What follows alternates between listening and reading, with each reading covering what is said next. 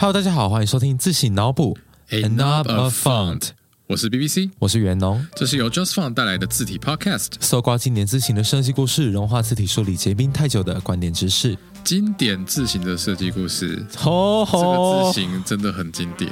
哦，这个是千年老僵尸，好没有千年啊，百可能百年多。我觉得各种意义上的经典了。我对这边想要分享两个小故事。故事一，它是在 PTT 上，好，就是听听起来很可怕。对，听起来就有什么不对，就是什么爆料之类的。在二零一七年的时候呢，有一位网友在 PTT Women Talk 上面写了一段话。他说：“嗨，年底到了，大家在各种 party 聚餐交换礼物，有人跟我一样，只有各种加班写结案报告吗？好，结论就是说，他因为每天上班写报告，公司又规定字体一定要用十四 PT 标楷体，所以他看到一大篇密密麻麻的标楷体，心里会泛起一股隐隐的烦躁感。比起标楷体，新细明体跟微软整体看起来顺眼多了。啊，嗯我是不懂为什么他会这样觉得。其实不只是这一个，呃，还有另外一个是比较年轻版的，因为他用 D card，是他比较年轻嘛。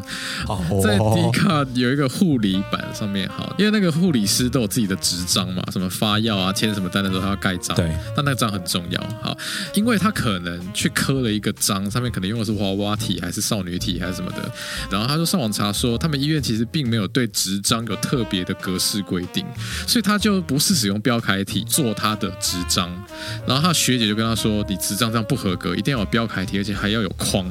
他其他的问题是说，请问我可以拿去给店家重刻吗？反正那不是重点，就是大家可以看得到，标楷体是参与非设计圈，就是一般台湾人的生活最普遍的一个字体，我觉得如果有一个中文字体是从摇篮到坟墓，它就是标楷体。它从你的小学课本到你的副文，呃，你的出生证明到你的死亡证明，哎，这个字体其实真的很厉害，哦，这集的标题就是从出生证明到死亡证明，是这样子吗？它是一个超出设计讨论范畴的一个字体，我觉得它象征了中华民国政府对你的人生的参与。哦，就是 Big Brother is watching you。对对对，baby 今天有爱国家吗？哦 就是就是哦哟恐怖就是恐怖情人专用的字体。我们从来没有想过，为什么标楷体会在那边？因为出现太自然。哎，一个东西出现在国民教育里，我们就从来不会怀疑它。我们从来不会怀疑说，为什么营养午餐里会有三色豆？而且总统还很喜欢三色豆。我觉得设计圈通常不会讨论到这么底层的问题。这个问题就是说，为什么台湾人的各个文书都会被规定一定要使用标楷体？Why？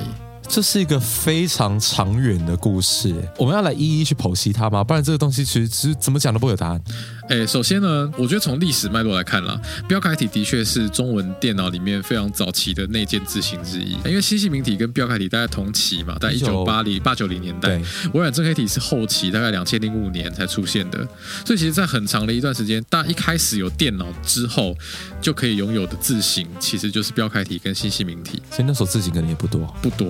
然后还有，也是因为我们今年上半年跟台湾设计研究院办的这个“怎么办字形怪怪”的这个展览，张基义张院长他其实对我们提出的一一个议题特别感兴趣。这个议题就是说，我们台湾除了标楷体以外，还有什么选择？因为其实社研院它是一个可以去参与其他政府机构关于设计方面的嗯，对，那张院长他其实就是说，他想要推行把标楷体踢出视野范围内的这个运动。哎，这是一个反抗军，就是他在体制里面去改造这个社会，你如果看台湾设计研究院的公文，他们都是用微软正黑体，好一点。酷。那为什么这么大的单位的院长要花身为院长的这个地位跟力气去推行这件事情？哎，这可是一个时代革命。这个革命其实是因为它本身就有一个规定在那边，我觉得也不能讲是规定，因为我所看到的那个东西叫做参考规范。对对对，我我们有一句很有名的话嘛，人人的内心都有一个小警钟。特别是台湾人、对，特别是台哦。湾人，就我们大家内心都有一个小警钟。其实，呃，目前可以查到，在网络上最早的规范其实还蛮晚的，是二零零五年的时候呢，颁布了一个文件，叫做《政府文书格式参考规范》。这个文件里面写说，中文采楷书，英文及阿拉伯数字才 Times New Roman。这个指定好像有点不太公平，为什么一个是一个字体，一个是一个字形呢？他不敢公开的讲中文要用什么字形，但是 Times New Roman 就真的是一个字形。这不是很奇怪吗？如果按照这个规范，我可以在我的公文里面用流体楷书，我也可以在我的公文里面用楷体繁或是文鼎楷书。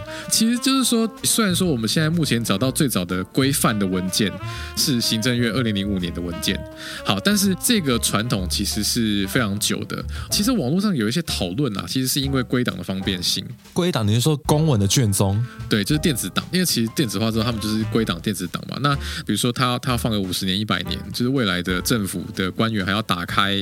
如果你都指定同一种字型的话，那个应该是最可以确保不会跑掉的东西。你确定五十年后还要台湾政府？我可能不会有啦，但是但是大家不能 assert 五十年后我不在啊。OK，对啊，好了，这一点是一个啦。但是那反过来讲，Come on，我们现在二零二一年了，我如果我们能有一个新的数位字型，那不是可以解决一样的问题？所以问题好像不在于这个归档方便性，而是在于说，到底为什么是楷体？这个其实是一个 quotation mark 中华文化很有趣的一个文化的问题，因为我们是 proper China 吗？呃，我们是更好的中国，the better China，the free China。这个是千年传统，就是从唐朝开始，一直到中华民国的皇帝蒋介石也是皇帝，差不多，哦哦，差不多嘛，差不多嘛。反正大概这一千年期间，从楷书被发明以来呢。呃，其实楷体字一直都扮演一个正式文书的一个角色，但是到了明清的时候，你会看到说那个时候作者，如果你今天去故宫或者是什么地方看的话，他们的字形好像跟标楷体是同一个属性的。因为明朝开始有确立一个东西叫管格体，非常规范大家写公文的一个格式，就是一定要用小楷，一定的粗细、一定的笔画以及一定的写法。对，其实一方面跟科举的繁盛和文字狱有关。呃，其实文字狱蛮重要的，真的。如果如果你乱写，就是被人家乱解读，因为异体字很多嘛。对啊，尤其那时候常常会需要避讳。皇帝叫玄烨，你的玄就要不能有一个直接完整的点。对，所以这是一个千年传统，整个中文世界采用楷体字当做是。官方的字形其实是有一个很长远的历史。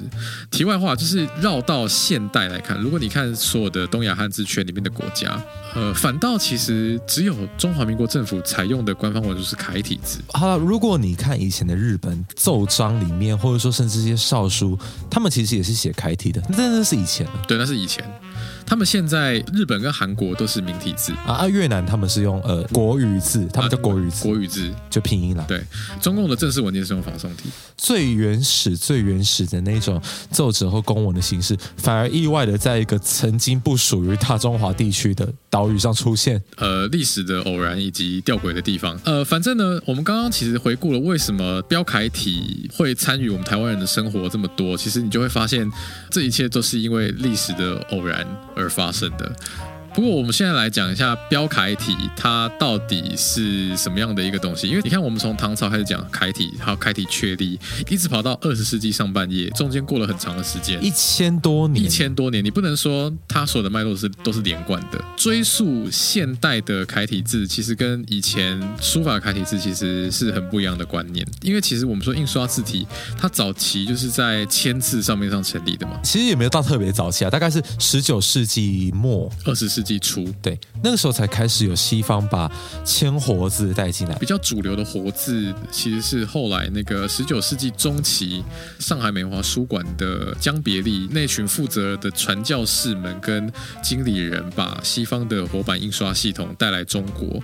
其实第一批中文签字是明体字嘛，那后来大约在二十世纪上半叶，大概一目前可以追溯到最早的楷体字，而不是明体字，是做楷体字是可以追溯到一九零。九年，那其实当时发生的这个地点是在上海，因为那时候上海是世界各国其他西方列强的租界，那它很容易就有一些文化混种，以导致文化蓬勃发展的一些情况发生。呃，他们的出版业也非常兴盛，出版业兴盛就会带动字体行业兴盛。那那个时候比较有名的，比如说像是商务印书馆，另外几家比较有名的，比如说像是译文正楷、汉文正楷，这些其实是我们现在讲标楷体的直接的祖先，他们曾经继。了清朝时期管格体的样貌，但是却同时更规范化，基本上是一个印刷字体。没错，就是你你要说唐朝这三大家，颜真卿、欧阳询、柳公权，他们当然是对后世有影响，但。就像是人类可以追溯到东非一样，你不会说你的祖先是真的来自东非，你可能说你的祖先来自于广东梅县。我们现在讲的标楷体追溯到的直接的祖先，应该是我们刚刚讲的这些二十世纪上半叶的上海发源出来的这些楷体的签字。那其中有一支，我们刚刚讲到汉文正楷，汉是汉朝的汉，文是文化的文。呃，它是有一个很明初民国初年很有名的书法家叫高云腾。根据我们后来的考证，应该说，如果你有去看到来自日本的一些字样的话呢，你会发现，呃，日本的楷体跟台湾的楷体风格不一样。据我们后来的考证，日本楷体的风格就是这一位我们现在讲的高云腾先生他的风格。其实他们年代很相近。我们台湾最常见的这个标楷体，是后来有一位先生叫陈履坦，履是步履的履，坦是坦克的坦的。所以，呃，高云腾先生影响了日本，那陈履坦先生就影响了后来的中国跟台湾两个地方的楷体字的风格。因为台湾毕竟受日本统治五十年，然后在那个时候，中国才开始把楷体变成一种运动的。其实在这个地方必须要讲一个跟字体行销很有关的故事。什么意思啊？你要想想看，其实，在二十世纪上半叶。印刷最普及的产品应该是来自日本的明体活字。刚刚不是说，就是这些传教士集团把西方活字带过来，创造了世界上第一个明体活字吗？可是后来它真正盛行是传到日本之后，因为日本工业比较强嘛，所以日本后来反向输出这些明体字回到中国。可是那个时候，我们刚刚不是讲了很多从上海发源的楷体字吗？我觉得现在是看起来应该是一种接近民族工业运动的感觉。你说 FOX？Volkswagen？Volkswagen 是一种民族工业，字面上就是民族工业啊。那个时候，这个民族工业就是说，好，中国人要做自己的字，不要一直用来自日本的字。怎么听起来好像在二零二一年，好像也会出现？还是有人在讲，好，中国人要用中国字，好，所以就有一位我们刚刚讲到高云腾先生的那个汉文正楷的那个书局，他的创办人叫做郑武昌，武是中午的武，昌是昌盛的昌。他写信给我们空一个蒋委员长，光头，然后他就说，楷书有源远流长的。精美传统，老宋体 （A.K.A. 明体）是因为不懂字的俗工做出来的东西被日本人所用，他们还叫它明体字。是一种会危害中国的民族精神的字体。哎，这完全跟我们想象的不一样。当时的人看到这个，会有一种就是九王屠城的那种侵害感。毕竟是主流是从日本传过来的，所以他们就觉得说这个东西已经被日本人偷走了。那个时候他们会有这个强烈的这个民族情绪，说好，我们在文化上要追求我们中国人的东西。所以他们反过来去找了一个最传统的字形，结果是楷体。在那个时代的氛围之下呢，中国反过来把楷体字确认为自己的正统。我必须要夸，就是刚刚我们讲的郑先生，实在很懂行销，他懂得利用国内的大环境氛围来帮助一切的楷体字的销售。不过，我们我们如果撇开当时的这个比较民族主义的这个情绪的话呢，我们其实还有一个影响到我们现代台湾比较。重要的一件事情就是说，这个楷体字到后来，因因为这样的时代氛围底下，也被确立为是一个教育的标准用字。如果你今天看到一些早期呃明初上海的课本。里面的字跟我们现在看到的标楷体很接近，我觉得这个东西跟民族意识就比较脱钩。因为如果你看目前的东亚各国，其实楷体字都还是教小朋友学写字的一个典型的示范字体。那那个时候，商务印书馆它厉害的地方就是说，它早年其实翻译了很多英语教材，所以它其实在教科书，尤其是新式教育跟西方接轨这个新式教育推动上，商务印书馆是当时的第一名。而且那个时候的教科书。其实没有国立编译馆这回事，这样我们现在也没有。对，我有一段时间忽然有了国立编译馆，但是这个东西并不是历史的常态。那个时候的教科书也是一个很自由竞争的市场。呃，商务印书馆它就是靠着他们的策略非常的灵活，它就会配合当时各种政府，因为当时中国有很非常多的政府嘛，各种各种政府的各种规范，然后还有他们雄厚的资本来取得他们的领先地位。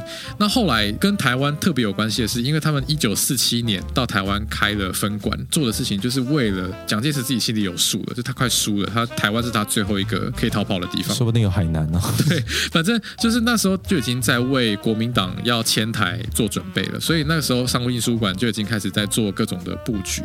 其实我们后来就推测说，政府后来要做教育标准字体的时候，其实呃，商务印书馆那个时候的字体应该是会有一点点时空脉络上的参照关系，而且其实，在那个时。时代过后，大概十年就已经开始有国民教育了。对，它就会有一个非常强烈的需求，你必须要有相对应的硬体嘛，你需要一套字体摆在那边，他们就自然会想要说，需要说他们来去生产。我们后来其实有比对过一些重点的字样的架构，有些字的架构都可以追溯到商务印书馆他们最早的那个楷体字，所以我们后来会去做这样的推测，其实就是说，因为呃数位时代以前他们推行的标准化教育，就其实已经有一个范本在那边了。后来政府想要再制作一个标准的字体，其实他很自然的会去想到说，要去参考以前商务印书馆他们所做出来的这个楷体签字。然后就这样子，这个字体在教育圈里面打滚了很久，直到有一个新科技蹦出来。这个新科技就是数位字型。对了，因为数位字型其实那个时候带来的一个冲击，就是说所谓的桌上型出版。以前出版社你可能会需要去请他们照相打字，或甚至是说你早期送签字版。那这种情况之下，如果我们有了一台数位电脑的话，每一间出版社都可以自己生产文字，自己生产图。哎，其实我还是有写过以前那种油印纸印出来的考卷。你说像来自红花版里面出现的那种东西，对他们以前在还没有印刷字型，就是私人的印刷字型可以用的时候，你要叫出版社印个签字的考卷，实在成本太高了，所以就是老师手写在一个板上面，就是可以可以体会到以前旧时代的氛围。可是现代的小朋友，其实你最常接触到的应该就是用电脑印出来的考卷，不然嘞？对，但其实这一切的关键就是真的是标楷体是一个划时代的影响。我们刚刚前面一直在讲标楷这样子的字体的过程，但是标楷体这个字形的诞生，这个数位字形是诞生在九零年代初期，那时候政府他们观察到这样子的趋势之后，发现说我们需要一个标准的字体，标准的楷体的电脑的字体，这四个元素缺一不可，要混合在一起。这其实就跟当初有一个标准的楷体的签字其实是一样的历程，嗯，只是它时代跟科技脉络不一样。是这时候他们就是委托了一家你一定知道的厂商，这家厂商叫做华康字型公司。华康字型在九零年代初呢，就是由教育部委托，然后集结各界的专家，比如说文字学啊、书法啊、电脑啊、印刷啊，大家一起讨论，交给华康来制作出一个标准的楷体字。这个东西怎么简称呢？叫做标楷体。所以你知道你以为标什么意思？标就是标准的意思。所以我们整理一下刚刚的脉络，就是虽然说楷体字这个东西号称从唐朝开始发源嘛，然后影响到一千年的中文书写，可是呢，真的要进入一般人的生活，是因为国民教育的推动，要有一个标准来教小朋友。以及说它变成一个你方便去重新复制的字形，毕竟你不可能家里摆一套签字，但你家里一定摆得下一套字体。这个字体的前世今生都跟国家有非常大的关系。嚯，这是一个国家机器动的很厉害的字体。对对对，它就是一个国家机器动的很厉害的字形。那标楷体之所以是标准，其实不只是笔画造型，也有写法的问题。写法这个我们一直在这一届节目里面讲到，我觉得对于一个自行业者来说，写法是一个很烦的一个问题。你是要照着它呢，还是你要不要照着它呢？很痛苦、啊。呃，我们前面可能大致上都有讲到，就是台湾的自行业者基本上对教育部标准其实有很多的意见。这个就是一定要再讲一次，那是因为教育部他们所推行的写法，他是要教小朋友怎么写字，对，不是要教报社怎么印字。我相信啊，他们制定的这些文字的写法规范，都是参考了非常多文字学各种专家学者出来的这个结果。好，非常好，好棒棒。但是你要用这样的一个手写架构规范来规范电脑字形、规范签字、规范印刷体，这不一定是一个好的选项。举例来说，像肉布，所以肉布它里面是挑点。想一下体育课的题，你可能小时候都会被老师讲说这个地方要写成两点，嗯，but 这种架构你放在印刷字形里面，它是看起来不平衡的。这个两者的目的是相对冲突的。对，所以这是为什么后来教育部的这个写法公布之后呢，造成很多台湾业者就是很大的反弹，就为什么我们一系之间变成好像我们是错一样啊？我记得这个东西应该是只有说好，它是一个教育部公布的标准，因为因为其实我们台湾并没有一个所谓的资讯标准去规范说字体的写法，并不像例如日本可能有 JIS，中国会有国家标准。对 GB 一八零三零对之类的？但是台湾没有，可是教育部规定的这个写法就变成了 de facto 的台湾字形标准写法。台湾人真的是内心都有个小警钟。对，其他的厂商，好比说 Google 跟 Adobe 他们在做思源宋体、思源黑体，哎，还有例如说像是呃日本的自行厂商，好比说森泽公司，他们想要进入所谓的繁体中文市场，请注意，繁体中文市场不是只有台湾，还有香港。对，那他们进入繁体中文市场的时候，他们就会自然以繁体中文市场里边最大的那个市场，就是台湾来当做是一个标准。这个东西其实它就会造成说，比如说像是香港的朋友就会反弹说，哎，我们这个跟我们香港习惯的写法又没有关系，你为什么一定要规定我们要这样写？我觉得台湾人不太懂这一点，就要说像如果一个外国的游戏在做汉化，它第一个一定是简体字，对，台湾人就觉得很不爽。对，那反过来说，如果外国在针对繁体字做规范的话，第一个通常会是针对台湾的繁体规范，对，那香港人就会不爽，将心比心一下，真的。对啊，然后可是他他其实最有趣的一点就是说，是台湾人其实比起其他东亚国家的人来说，并没有很鸟这个字体规范，是真的。因为台湾的字行业界。比这个规范发展的还要早，所以台湾自行业界其实如果懂一点的观众会知道，早期通常都是从日本去引进他们的字也好，所以台湾的规范一部分是受到日本影响，但是又同时因为中国体系的教育部规范影响，所以会变成一种有点 hybrid 的样子。之前网络上有一张照片，就是花莲在举办各种宗教的联合参拜大会，就是有有伊斯兰教、基督教，然后还有妈祖，就是大家出现在同一个场合。我们是东亚的十字路口，对，然后这个画面可以用来形容。台湾人所认同的字形写法规范，其实就是都可以。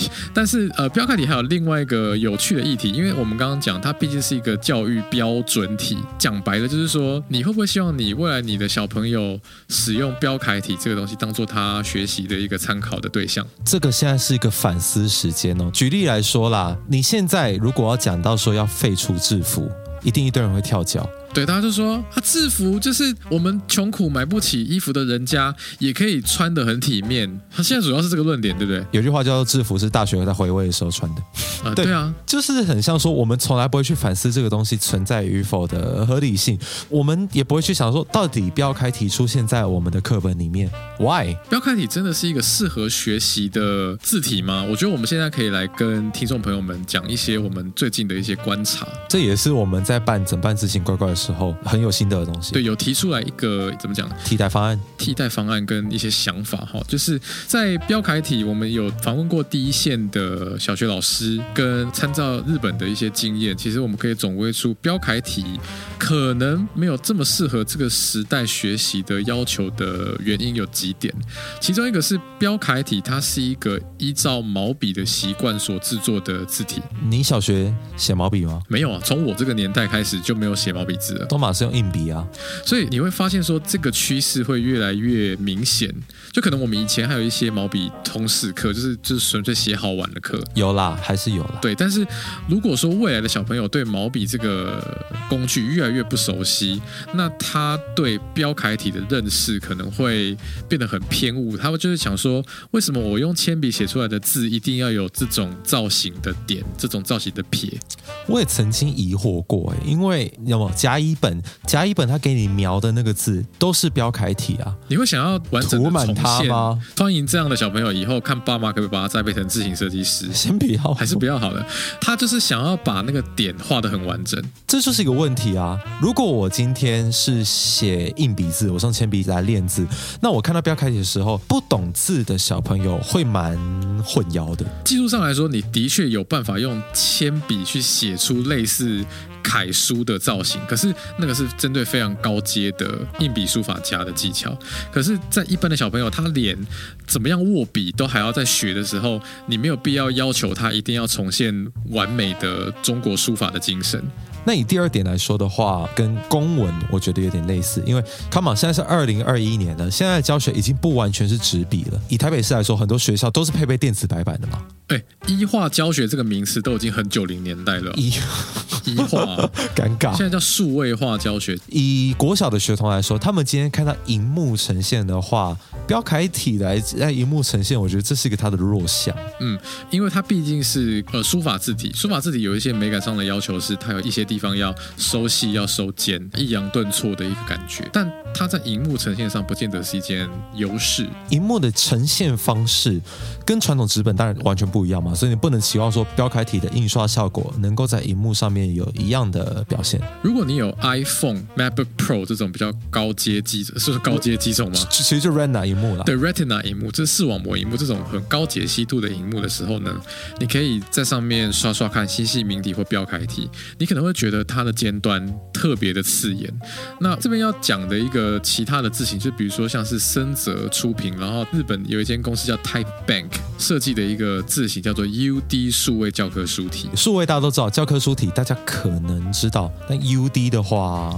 UD 拆开来叫做 Universal Design 通用设计，它本来是一个建筑学上的概念，精神就是说，不论你是什么样的文化背景或什么样的生理状态来使用我这个建筑物，你都应该要都要没有障碍的可以使用它，例如轮椅坡道等等。轮椅坡道是一个很基本的 UD 的一个设计。那 UD 导进字体的这个观念，就是说，你可能要把某些容易让大家觉得糊掉的地方，去把它做得更清楚。好，比如说字里面的白空间。加大不必要的笔画造型，把它减省掉，是一个很常见的 UD 的设计的概念。这跟我们上集讲 Comic Sense 一样，会有阅读障碍或者说弱势的小朋友，他们今天在看到这种太具有特征的文字风格来说的话，他没有办法去 focus 在这个字的核心长相。